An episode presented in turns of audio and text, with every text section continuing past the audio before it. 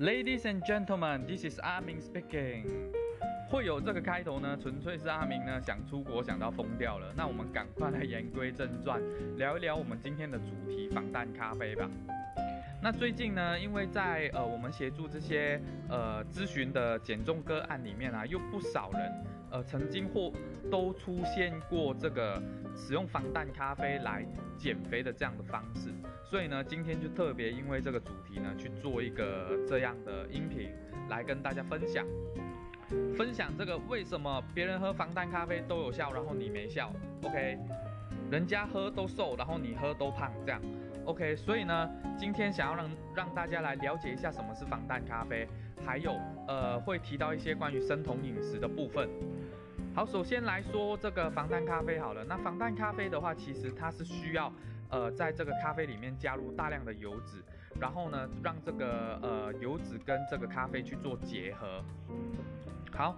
那呃，再来我得到的资讯，最近这些呃我的咨询的减重个案里面，很多都是选择在呃白天早上的时候去喝这个防弹咖啡。原因是什么？第一个就是呃它防弹咖啡的饱足感比较够。第一个，第二个是很多人早上都本就本来有这个喝咖啡的习惯，所以呢大家就自然而然的在早上去呃喝这个防弹咖啡。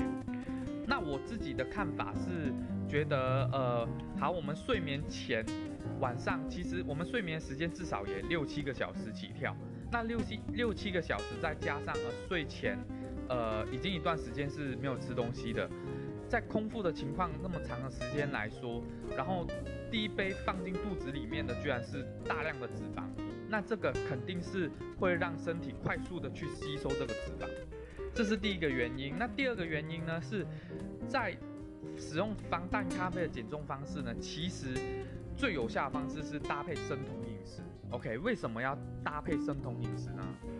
那接下来就要说到生酮饮食的部分，因为生酮饮食啊，其实是一整天的这个油脂摄取量是要到七十到七十五帕这个数字。那七十到七十五帕是什么概念？就是你三餐里面吃的东西几乎都要是脂肪哦，所以呢，呃，这个脂肪摄取量其实个人认为其实是很难达到的，因为你一直都在吃油。如果说今天你的脂肪摄取量没有达到这个数字的话，其实生酮饮食来说是不成立的，是不成立的。然后呢，很多人呢，他只会单纯的去把这个碳水。加大了，但是他的脂肪摄取量却没有到，所以呢，呃，很多人在做这生酮饮食没有效的原因，这是第一，第一个，第二个呢，呃，在防弹咖啡为什么要搭配进去生酮饮食里面？是因为防弹咖啡它就加了很多的油脂进咖啡里面嘛，所以可以去弥补这个在食物上面没有办法达到每一餐都那么多的油脂摄取的时候的一个弥补方式。就是用咖啡去加油，然后喝进肚子里面去，增加这个一整天的油脂摄取量。好，那至于说为什么有些人喝防弹咖啡有效会瘦，然后有一些人喝防弹咖啡会变胖呢？原因是这样，第一个很有可能你没有在做生酮饮食，你如果没有在做生酮饮食的情况之下去喝防弹咖啡，你单纯是增加了你一整天的油脂摄取量。跟这个热量，OK，所以自然会变胖是正常的。第二个是，你如果在做生酮，然后去喝这个防弹咖啡，那就代表说你这个生酮饮食的这个营养素的比例不对了。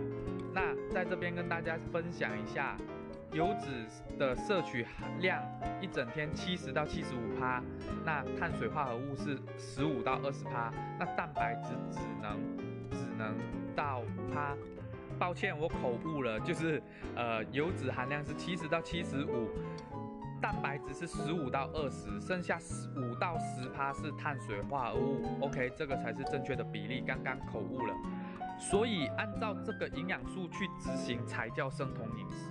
那如果你在你的三餐甚至四餐里面没有办法去执行到七十到七十五帕这个油脂含量，才需要把防弹咖啡加进来，去提高、去弥补你在食物里面摄取不足的这个脂肪含量。去透过咖防弹咖啡来摄取，OK，所以这是防弹咖啡跟生酮饮食正确的执行的方式。好，接下来呢就要讲一下我个人，这是我个人的，呃，对于生酮饮食这个见解。为什么我其实很不建议我的学生去执行这个生酮饮食？原因是，呃，我先说我们的团队里面有非常多的医护医疗人员。是我们的学生，也是我们的，也也有教练，也有学生。OK，那大部分他们都很清楚、很了解，这个生酮饮食其实是用在治疗上面的。OK，可以治疗癫痫跟这个癌症的饮食方式。那但是大家都很清楚，但是还是一堆人去执行。那我的见解是。如果这是治疗手段，如果我在没有生病的情况之下，为什么我要去执行这样的一个减肥方式呢？OK，那我们是一个健康的人，那当然，呃，是要去执行这个，去使用这个健康、营养均衡的方式去让自己瘦下来，不是吗？OK，那这是我个人的见解，如果你有不同的想法。抱歉，先跟你说声抱歉，这是我个人见解。好，那呃，关于这个防弹咖啡跟生酮饮食的这个音频就分享到这一边。那呃，非常感谢你听完，OK，然后也希望你是有收获的。那我们下一次音频见，我是阿明，拜拜。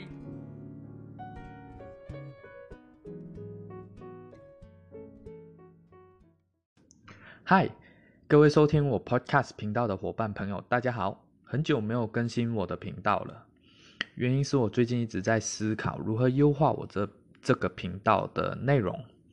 那经过我跟朋友、家人，甚至我学生索取的一些意见之后呢，我决定了要把我的内容结合我过去是厨师的这个专业来制作，更能够帮助到收听我这个频道的听众伙伴。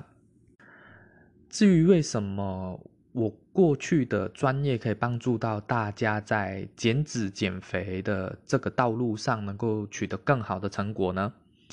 其实很多表面看起来很健康的料理，其实在烹调的手法上面，呃，有很多你看不见的调味料、加工方式，是导致我们减重减脂往往没有成效的这个因素之一。所以呢？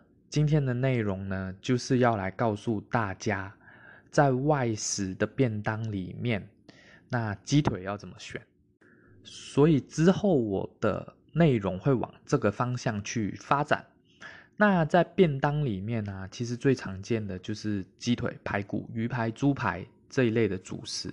那今天就首先来跟大家讨论这个鸡腿的部分，之后呃，慢慢的。会把这个排骨啊、鱼排啊、猪排这一类的这些主食，去个别都做一个主题来跟大家分享，应该要怎么去选。好，那话说回来啦，今天的主题鸡腿。那其实我自己啦，最常见到的便当主食鸡腿就这几种，就是卤的、炸的、烤的跟醉鸡。那接下来呢，就要逐一每一个去跟大家解释一下这些的烹调手法喽。好，那第一个烤鸡腿，烤鸡腿其实烤鸡腿其实是蛮健康的，但是呃，往往会让我们没有办法降低我们这个热量的摄取，其实是那一层烤肉酱。那烤肉酱其实会加很多的糖，为什么要加糖？那其实，在呃。我们这个料理的手法里面呢，糖是一个天然的着色剂。那加了糖的烤肉酱呢，烤出来的肉颜色会很均匀、很漂亮，然后风味上面也会很好。所以在选择这个烤鸡腿的时候呢，可以看看它的颜色有没有刷上这个烤肉酱。如果真的不会分怎么办？你可以趁着假日的假日的时候呢，去这个卖场买几只鸡腿。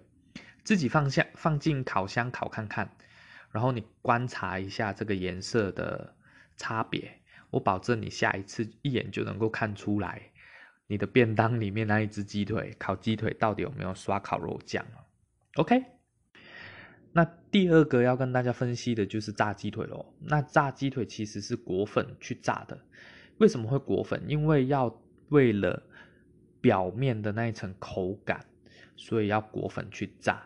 那很多的便当店呢，其实为了口感，因为便当菜可能会呃把便当盒合起来之后粉会软啊，或者是呃炸起来之后没有马上吃，所以这个表面其实是会软的。那为了把这个延长这个酥脆的时间呢，有一些便当店它会裹两层的粉来炸，那这些粉。炸过之后就会吸油啦，所以呢，你吃进去的鸡腿的蛋白质，其实远远少于这个淀粉跟这个吸好吸满的油脂哦。所以呢，呃，给大家一个建议，如果要选择炸鸡腿的时候，真的要去选择那一种没有裹粉炸的。那目前在市面上我看到没有裹粉炸的鸡腿，其实，嗯，只有顶呱呱。好。呃，我没有在做叶配，但是这是真心的。我只有看到顶呱呱是没有在裹粉炸这个鸡腿的。那便当店其实要没有裹粉炸真的很少，我几乎没有看过。所以呢，呃，这个炸鸡腿如果真的想吃，也可以买回来之后把皮去掉。我知道把皮去掉就不是炸鸡腿了，但是为了你的减脂着想，这是必须要的。好，第三个，接下来就是卤鸡腿啦。那其实卤鸡腿表面上看起来会比炸鸡腿跟烤鸡腿健康啊，但是事实上，卤鸡腿的卤汁里面呢，呃，为了着色的考量，还有这个风味，通常卤汁都会加冰糖。那这个糖的含量呢，其实也很高。再来，这个卤汁也是重咸的口味。那吃了之后呢，极度容易水肿。OK，所以呢，吃完之后呢，我建议大家至少喝两千到三千 CC 的水来帮助你代谢这一些呃钠跟糖，这样才不会耽误到你这个减脂的行程。最后一个就是醉鸡啦。那醉鸡呢，看起来绝对是最清淡的，因为它的颜色是最白的，就是没有像烤鸡腿、炸鸡腿那种很深色。所以很多人会误以为醉鸡其实是最清淡、最好的选择，但是醉鸡嘛是用什么做的？